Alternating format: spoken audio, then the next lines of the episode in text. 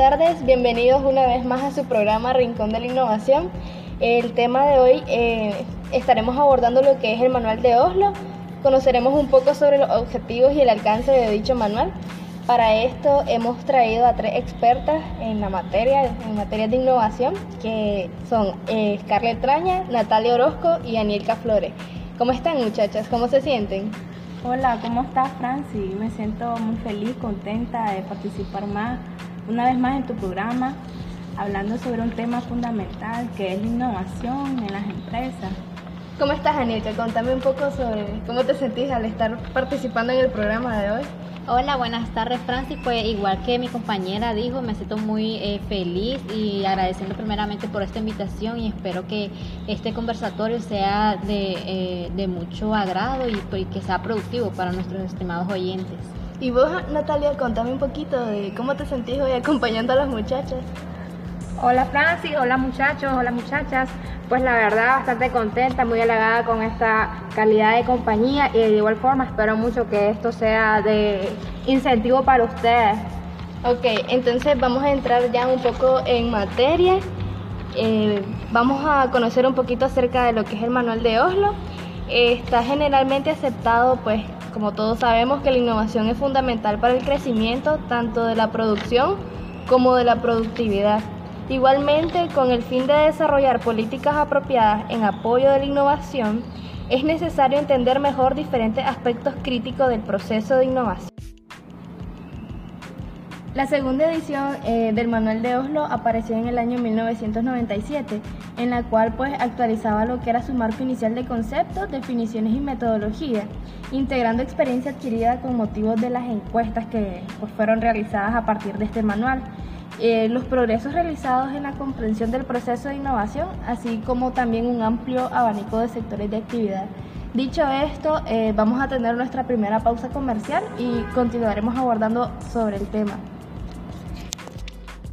Continuando con nuestro programa Rincón de la Innovación, eh, abordaremos lo que son los factores que influyen en el alcance de este manual. Para eso, Anielka Flores estará abordando un poco sobre, sobre estos factores. Bueno, así es, Francis. Primeramente hay que eh, tener muy en claro que el propósito de este manual es proporcionar una directriz para la, recogida y la interpretación de los datos sobre la innovación.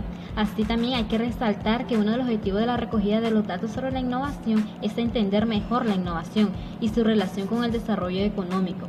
Eh, es decir, esto requiere el conocimiento de las actividades innovadoras que tienen un impacto directo en los resultados de la empresa y en los factores que afectan la capacidad de innovar. Es importante también resaltar otro objetivo que es proporcionar unos indicadores que permitan evaluar comparativamente los resultados a nivel nacional. Estos datos facilitan información para la formulación de políticas y permiten también la comparación a nivel internacional. Ok, entonces, ¿cómo se puede decidir sobre el alcance apropiado, la estructura, la terminología, etcétera? Eh, siempre en el tema de la recogida de datos comparables a nivel internacional. Bueno, Francis, la variedad de temas que han cubierto las encuestas sobre innovación, tanto las especialidades como las de tipo general, evidencia que hay potencialmente disponibles muchos tipos de datos. Es preciso también identificar prioridades y seleccionar los temas, los, temas, los sectores de actividad y el método de encuesta. Entraremos a abordar eh, lo que son los alcances del manual. Muchachas, cuéntenme un poco acerca de, de este tema. En el primer alcance tenemos que es sectorial, que dice que en este manual se han diseñado especialmente para tratar solamente las innovaciones en el sector empresarial. Esto incluye la industria manufacturera, el sector primario y los servicios. También hay que mencionar que, que es importante para el sector público.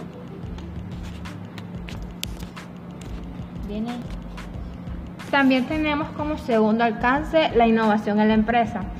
Este manual trata de la recogida de datos sobre la innovación en la empresa no cubre los cambios importantes a nivel de un sector de actividad o en una economía, tales como la emergencia de un nuevo comercio, el desarrollo de un mercado de origen de materias primas, de productos semifacturados o la reorganización de una industria.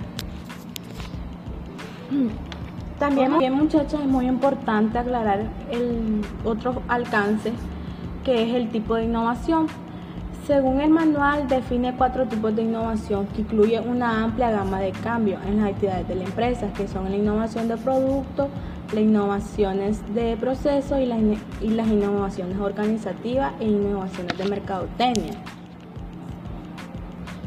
Bueno, para entender eh, la innovación de producto, eh, se dice según el manual que implica cambios significativos.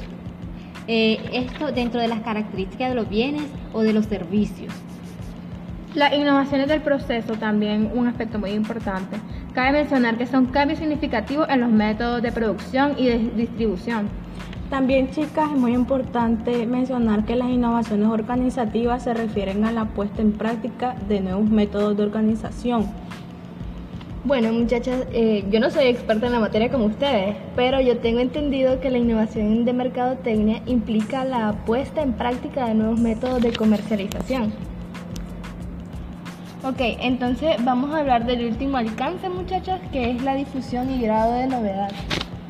Bueno, este manual trata de los cambios que implica un significativo grado de novedad para las, para las empresas, lo cual excluyen los cambios de tipo menor o que carecen del suficiente grado de novedad.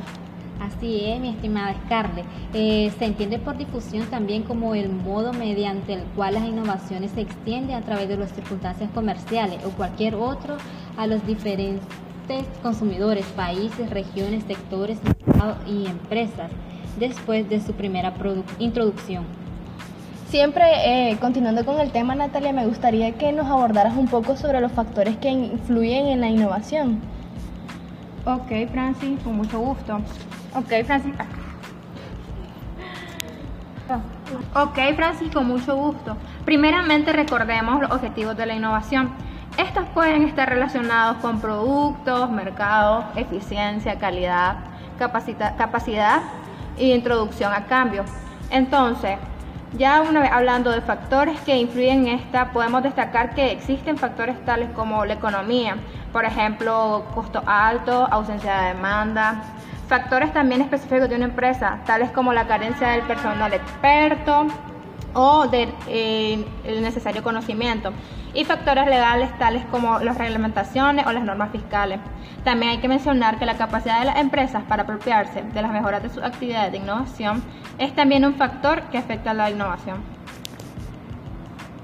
Muchachas, me gustaría que hablen un poco sobre la empresa innovadora y el impacto de la innovación. Claro que sí, los impactos importantes en los sectores de actividad o a nivel nacional son la evaluación de la competitividad internacional y la productividad total de los factores, los desbordamientos del conocimiento surgido de la innovación realizada por las empresas y el aumento del volumen de conocimiento que circula por las redes.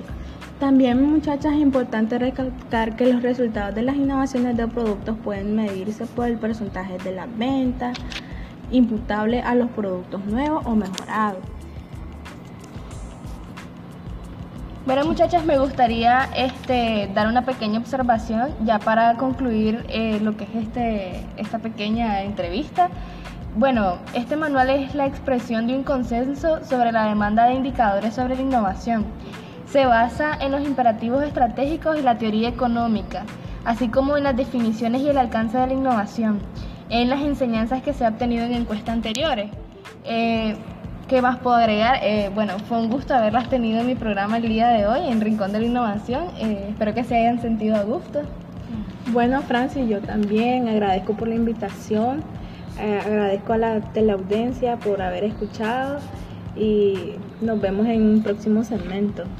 Claro que sí, chicas, fue de un, mayor gusto para mí estar aquí participando en este programa con ustedes y pues a mis estimados oyentes decirles que no se limite con esta información sobre el manual de Oslo que, y que interactúe investigando más sobre la importancia de la innovación en la actualidad. Como siempre, Francis, en este programa, muy a gusto y espero volver a reunirme con ustedes. La verdad que fue gusto. Bueno, muchísimas gracias, pasen buenas tardes y esto fue un segmento más de Rincón de la Innovación.